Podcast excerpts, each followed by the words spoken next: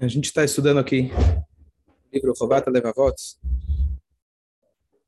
Deveres do Coração. A gente está falando sobre acreditar em Deus, confiar em Deus. E hoje a gente vai começar a ver, ele começa aqui na introdução, ele começa a fazer um paralelo. Vocês devem ter estudado na escola, lembra do rei Midas? Quem lembra do rei Midas? O que, que ele conseguia fazer? Punha a mão, virava ouro. Você virou assim? Não. Era só na escola, né? Eu estava lendo, um, tava lendo um livro, eu gosto de ler alguns livros de autoajuda. Ela tem que pessoas, tem pessoas que, que são contrário do Midas. Ele inverte a palavra, vira sadim. Toda coisa que é ouro que eles tocam vira porcaria. Schleimazl em Yiddish se fala. É químico. É químico, tá certo? Então, você tem as pessoas você tem as pessoas que são capazes de transformar tudo em ouro, onde ele toca é ouro, e tem as pessoas que tudo que você faz são capazes de destruir, tá certo? Então esse é o contrário, ele chama aquilo de sadim. Então se encontrar algum sadim aí é mais, com, mais comum do que se encontrar um Midas por aí. Mas curiosamente, na introdução ele traz aqui uma comparação com o tal do Midas. Ele chama aqui o alquimista que eles seriam capazes, se é fato ou se é mito, não faz diferença, mas na época se acreditava bastante nisso, de que a pessoa era capaz de transformar a prata em ouro e transformar é, cobre em ouro ou prata e assim por diante, com seus com seu conhecimento de química. Então, mesmo uma pessoa que a gente sabe hoje que é praticamente impossível, a não sei que você esteja enganando alguém, mas mesmo uma pessoa que tem todo esse supostamente esse dom, ele vai fazer o comparativo com alguém que acredita em Hashem. Se você for pegar no modelo antigo quem seria a pessoa de maior sucesso, se ele tem o poder de transformar cobre em ouro, o cara está feito. Já a pessoa que acredita em Hashem, o que, que ele tem? Você acredita em Hashem, e daí? Então a gente vai ver hoje que a primeira coisa que o alquimista ele precisa é de, da sua matéria-prima. Trazendo para os dias de hoje, Imagina que um moel, ele vai fazer o brit, chega na hora, ele não tem a faca. Certo? Ou ele não tem a criança. Você vende shmate e o carregamento da China não saiu. A pessoa vende agendas, quem lembra das agendas, calendários. Hoje é dia 1 de janeiro, não chegaram as agendas. Quem vai comprar agora? Vai ficar para o ano que vem? A do ano passado? Você não tem a matéria-prima. E acontece conosco. Chegou no coronavírus, aquele cara que achava, eu preciso de um carro, eu preciso de um escritório, eu preciso de uma secretária, de repente, tudo se resumiu num celular. Então, nem sempre aquilo que a gente acredita e deposita a nossa confiança, que é, hoje vamos focar nessa matéria-prima, nessas ferramentas, elas são a chave, elas são a origem, na verdade, do nosso sucesso. Quiser diminuir o ar? Ah. São a origem do nosso sucesso. Então, o exemplo que nós temos para isso, se a gente for olhar na nossa história, justamente agora nesses momentos da Paraxá que a gente está passando, o, o povo de Israel sobreviveu no deserto 40 anos recebendo comida dos céus. Está escrito que Deus ele mandou pegar uma porção do maná e guardar. Muitos anos depois, um dos profetas ele chega para o povo judeu e fala: Olha, por que vocês não estão estudando o Torá? Por que vocês não estão ficando para o shur, sai correndo? Que pressa é essa? Né? Aí eles falaram: Olha, Parnusse, uma reunião marcada, o cliente está esperando. Você poderia ter marcado um pouco depois, né? Ninguém. Mas tudo bem. Você fala, é, Parnassá, eu sou obrigado a sair. Então ele tirou naquele momento um potinho que ele tinha guardado desde a época de Moshe Rabbeinu, e ele mostrou para a turma, falou, olha, aqui está as sobras do maná, que foi guardado justamente para gerações, para mostrar para vocês que se Hashem quer, ele dá um jeito independente se você trabalhou ou não trabalhou, vamos se dedicar para a Torá e o resto deixa nas mãos de Hashem. Segundo exemplo, segundo exemplo, Elial Anavi, o profeta Elial, ainda em vida, ele acabou subindo na carruagem de fogo e se tornou um anjo. Mas antes disso, na história dele, descrita no Tanar como profeta, ele precisou fugir. Tem toda uma história, ele teve uma discussão com o rei e a rainha da época, que apesar de serem judeus, eram extremamente perversos, rainha Isével, e ele acabou precisando fugir. Ela queria matar todos os profetas, ele acabou precisando fugir. E ele foi para uma caverna. E nessa caverna, nessa caverna, ele não tinha comida. mas Hashem providenciou que os corvos trouxeram comida para ele. E esse é um dos exemplos que o livro traz aqui para a gente. Pergunto para você, Isaac, você vai ficar em casa?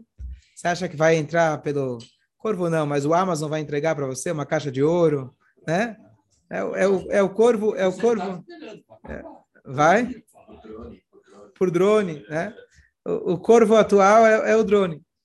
Então, a pergunta, e o, e o man atual, fast food, né? Você diz que, diz que é o número, vem aquilo que você pede. É o que eles tinham. O que que eles tinham? Aquele negócio que transformavam em qualquer gosto? Eles tinham. Diz que, diz que pizza lá caía do céu. Vinha lá o cara entregar, não é? O cara contou a historinha que Moshe Rabbeinu lá chamou o exército de Israel para.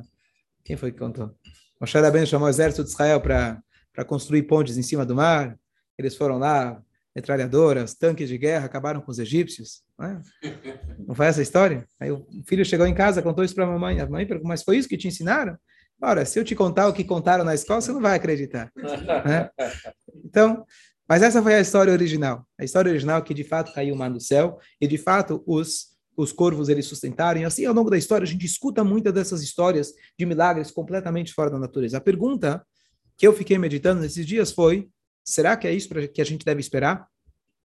Tudo bem, eu vou fazer minha parte. A gente sabe que eu sou obrigado a fazer minha parte. não posso esperar que caia do céu literalmente. Mas será que essa história de maná aconteceria hoje em dia? Eu vou fazer minha parte. Será que essa história do corvo vai acontecer de algum outro modelo? E eu me lembrei de uma história, uma passagem do Talmud muito interessante. Havia um sábio, na época do Talmud, chamado Rabi Hanina ben Dossa. Rabi Hanina, filho de Dossa. E ele era conhecido que é, era uma pessoa assim de altíssimo escalão, que com ele aconteciam vários milagres. E um deles era véspera de Shabat, ele era poupérrimo, pessoa que não dava a mínima importância para os bens materiais. Mas chegou uma véspera de Shabat, a esposa, a, a filha dele, chegou e falou: A gente não tem azeite para acender a vela. Não temos sequer o básico para poder acender as velas de Shabat. E ele respondeu, respondeu com a seguinte frase: né, Ela tinha, ela, ela tinha é, Hometz. Hometz é. Traduz, por favor. É, vinagre. Obrigado. Tinha vinagre. E ele virou e falou: Misheamar leshemen veadlik. Aquele que disse para o azeite acender, Yomar lehomet veadlik. Acho que era, não é, estou sendo preciso, mas ele vai dizer que o vinagre vai acender. Dito e feito, e a filha dele acendeu com vinagre e ficou acesa as velas até o final do Shabat, e pôde fazer Avdalá ainda com essa mesma vela, com acesa com vinagre. Seria bom agora, para o preço da gasolina, fazer igual, né? Coloca vinagre lá no carro. Pessoal, pessoal hoje está roubando o carro para pegar gasolina. Né? Então, mas olha que interessante. Ao invés dele dizer, bom, Deus é capaz de tudo, Deus pode fazer acender com, com água, com vinagre. Não, ele falou o seguinte: aquele que disse para o azeite acender, ele diz, ou vai dizer, para que o vinagre acenda também. O que, que ele quis dizer com isso? Então, o comentário diz para nós de que ele fez questão de dizer essa frase para a gente fazer o processo inverso. Da mesma maneira que no milagre dele, descrito na, na, na Guemará, claro que foi descrito, porque é uma coisa extraordinária, não vai acontecer conosco, provável que não vai acontecer. Mas ele disse: o mesmo Deus que disse que o azeite acenda, vai acender o vinagre, então, quando você vê, quando você percebe, escuta a história, lê a história que o vinagre acendeu, é para você fazer o processo inverso e pensar, poxa, como será que o, que o azeite acende? Quem foi, quem foi que criou esse fenômeno que o azeite acende? Foi Hashem. Para ele, o mesmo Hashem que acende o azeite pode fazer acender o vinagre. Nós, com essas histórias do maná, do Elial, do corvo, etc., a gente tem que parar e pensar, bom, se é que Hashem consegue fazer com que o maná sustente 40 anos no deserto, deve ser que o meu trabalho, o meu salário, as coisas que eu estou acostumado no dia a dia, o meu azeite que acende, ele também é um milagre. E esse, na verdade, é o exercício difícil. Quando você estava no deserto, acreditar em Deus é fácil. Claro, você não, você não tinha outra forma, você ia acreditar em quem? Não tinha outra forma de você sobreviver a não ser acreditar em Deus. Agora, a dificuldade é quando você está acendendo a vela com azeite, quando você está trabalhando para ganhar teu salário, as, se respeitando as normas da natureza. Você parar e meditar que esse azeite, na verdade, não teria sentido ele acender.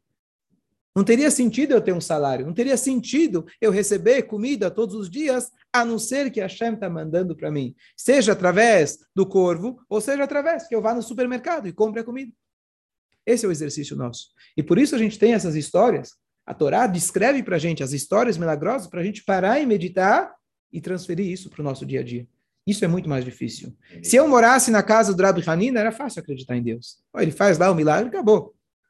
Questão é o contrário. Quando eu aceito com azeite, eu parar e lembrar que o azeite é tão milagre quanto aquele aquele vinagre que ele acendeu. Então, esse, na verdade, vai ser o nosso, o nosso tema de hoje, tentar enxergar através dos, das ferramentas e a matéria-prima, usando aqui a, o paralelo que ele fala do, do, do ouro, da prata, do, da matéria-prima que ele teria, usar, tentar enxergar que a nossa matéria-prima não é a fonte do nosso sustento. Dúvidas? Alguém fez aqui um comentário? Continuando, então eu estava pensando alguns exemplos atuais que a gente pode comparar isso, onde a gente pode ver que nem sempre a matéria-prima é a fonte do nosso do nosso sustento. Então voltando, imagina um moelo que ele vai lá, ele não tem a faca, não tem a criança.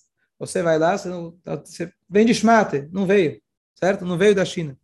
Então, uma história interessante que eu vi há pouco tempo atrás, duas histórias.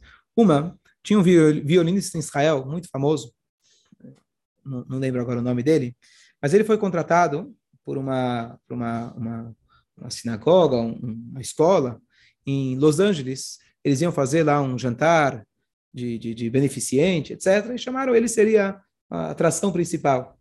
Ele veio de Israel, fez a viagem, e um dos indivíduos lá foi buscar ele no aeroporto.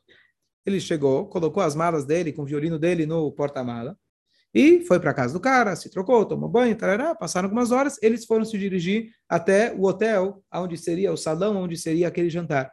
O salão era distante, uma viagem distante, e eles chegaram lá. Quando ele abre o porta-mala para tirar, estava vazio. Se fosse o Brasil, só ia dizer, bom, levaram. Mas não era, era o contrário. Ele tinha sido buscado no aeroporto com o carro do homem, mas ele tinha pego para viajar o carro da esposa. E aí ele viajou sem o violino do cara sem as coisas dele. Para a esposa dele eventualmente poder trazer o outro carro, tinha um problema, que a chave do carro, do outro carro, tinha ficado no bolso dele. Ou seja, precisaria de mais duas horas, sendo que para eles voltarem já teria terminado o evento. Então, não tinha violino, não ia ter o violino. E essa foi a história. É ele contando, né, para mim, eu cheguei de Israel, para ter um carro já é uma novidade. Pelo jeito, aqui nos Estados Unidos, você ter dois carros, né? Eu nunca teria pensado nisso, nem prestei atenção no carro que eu entrei, no outro carro, carro da esposa, meu carro. E assim, ele ficou muito, claro, muito, muito chateado, quebrado. Chegou, né, todo o evento foi um fiasco, né? Faltou o ator principal, faltou a atração principal, graças a ele, ele ficou muito chateado. Passou um ano, ele recebe uma ligação. E vê que é uma chamada dos Estados Unidos. E são os organizadores da festa. Eles falam: olha, a gente queria te convidar para você tocar. Mas como assim? A gente entende, não foi tua culpa. Você fez o que você podia. Mas a gente queria, esse ano você realmente vai poder vir. Ele fez a viagem. Ele falou: nunca tive uma segunda chance, uma lição de segunda chance tão, tão, tão grande na minha vida. E ele foi lá e ele disse que a maneira que ele tocou, e o coração e a paixão que ele tocou, foi como nunca na vida dele. Então você vai dizer: bom, como você vai tocar sem o violino? Hashem queria que essa história ficasse conhecida, para a gente aprender uma lição muito mais importante do que aquela história do violino. Mas como você acha que ele se sentiu na hora que ele chegou no lugar e não tinha e não ia ter o violino para ele poder fazer a performance dele? Por isso que a gente deve meditar e parar, mesmo quando a gente não tem a nossa matéria-prima, não tem como trabalhar, é impossível. Acabou a eletricidade e o WhatsApp caiu. O que você vai fazer agora? Então, aqui, na verdade, a gente tem que parar e meditar que essa não é a fonte nossa parnassá. E aqui vem a segunda história que eu escutei do Rabino Malovani, muito bonita. Tinha um cara que chegou em Israel, não sei se era da Rússia, mas ele era analfabeto. No Brasil, comum, você pode até virar presidente. Mas em Israel, para você conseguir alguma coisa, é mais raro você ter um analfabeto. E ele estava procurando para Parnassá, mas se ele nem sabia assinar o nome dele, Estava difícil. Até que um dia alguém chega para ele e fala: estão precisando de você. Tá bom? ele vai até um escritório, ia ser uma entrevista de trabalho, e deixam ele lá esperando. Ele espera, espera, espera. Depois de uma hora e meia, chamam ele para dentro, conversam um pouco com ele. Fala, você está contratado.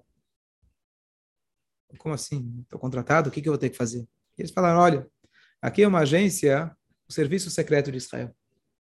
Disseram, a gente estava procurando alguém que é analfabeto.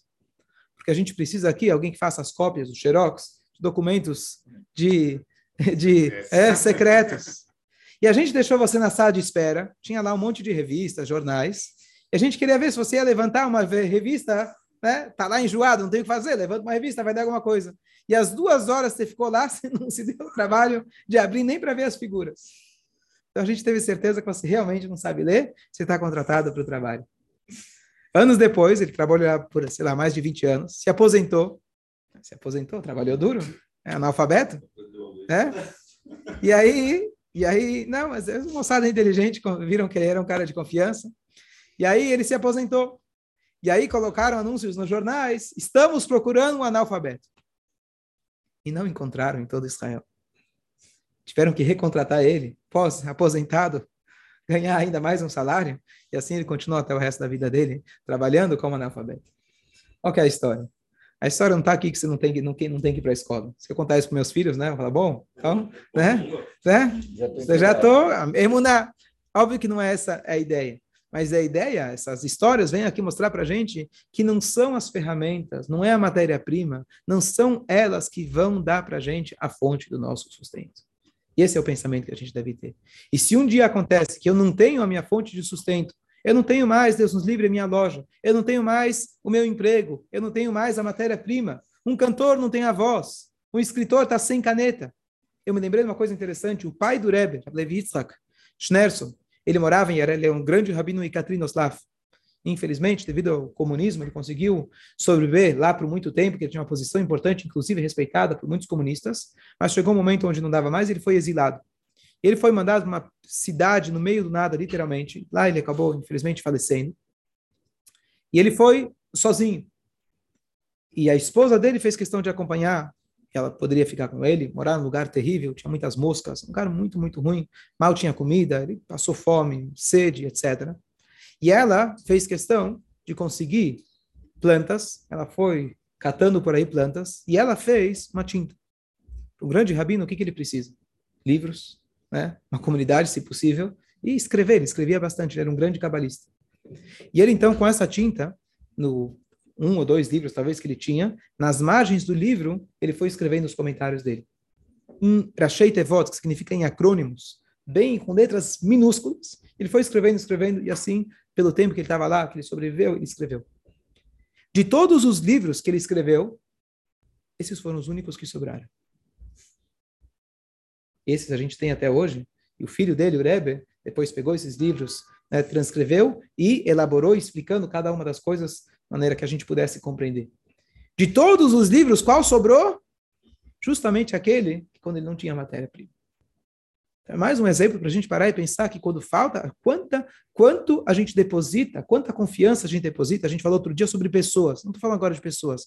Quanto a gente deposita a confiança nas, na matéria que a gente tem, na mercadoria que a gente tem, no dom que eu tenho. E aqui vem a Torá ensina para a gente que a Hashem está te dando apenas um canal, que através dele, num momento, você vai usar ele para conseguir a tua parnassá. E aí eu me lembrei, estou lendo um livro muito interessante, eu vou contar para vocês como eu cheguei a ler esse livro.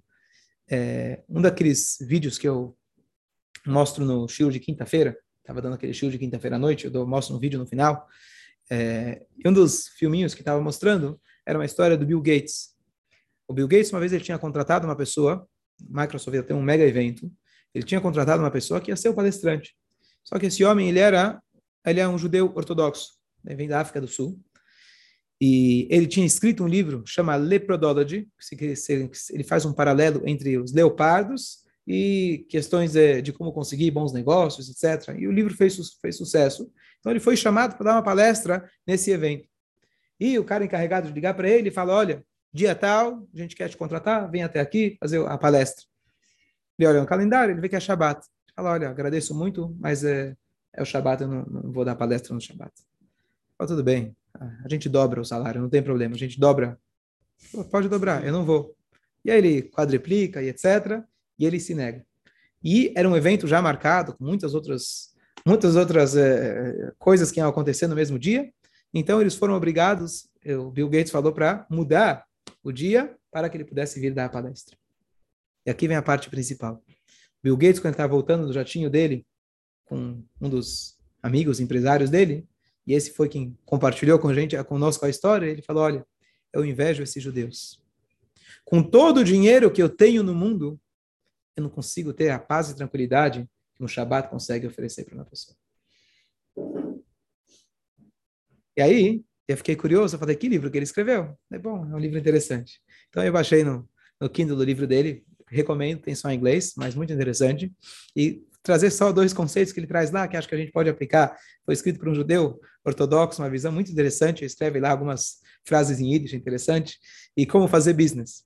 Então ele tem uma visão inovadora, refrescante, na, como eles, como eles eh, descrevem lá o livro. Então ele fala de que hoje em dia a gente chega para o trabalho, a gente chega para o nosso cliente e a gente fala, bom, eu preciso ter uma apresentação. Você faz lá o PowerPoint. Para o PowerPoint funcionar, você precisa ter um laptop. Para o laptop funcionar, você precisa ter carregado ele. Você ter carregado ele, você precisa ter a tomada. E quando você chega no lugar, você vai precisar ter Wi-Fi. E aí ele começa, mas para eu poder levar, não vou levar na mão, preciso ter um carro. E aí o carro precisa da gasolina. E a gente precisa de todos esses aparatos. A gente chega lá na, no cliente, dá, preciso te mostrar, e preciso. Ele falou: o que você precisa é você mesmo. Você que é de negócio, você sabe. Você precisa de você mesmo. Você precisa vender a tua ideia, vender você mesmo. Essa era a ideia que ele estava trazendo. E os leopardos, imagina se ele precisasse, né, é, de um carro, de uma para poder caçar. Ele nunca ia conseguir. E a gente se prende muito no sistema ao invés de chegar diretamente para o objetivo. A gente se prende muito nas roupas que a gente veste e a gente não se preocupa com o principal, que é o cliente que está à tua frente. Então, esse é o paralelo que ele estava fazendo. Usando isso, a gente se prende, indo um passo a mais daquilo que ele está dizendo. É, no que ele está dizendo, bom, eu confio na minha, né, na minha pessoa, na minha simpatia. Não. A gente vai um passo a mais dizendo que nem isso a gente precisa. O que a gente precisa é bater na porta e ir embora. Eu fiz a minha parte que vai acontecer? Está nas mãos de Hashem. Claro que eu vou fazer o melhor, claro que eu vou tentar fazer mais. Não depositar a nossa confiança nesses meios, nesses, nessas ferramentas. Poder enxergar nosso dia, nosso dia a dia, que são apenas ferramentas.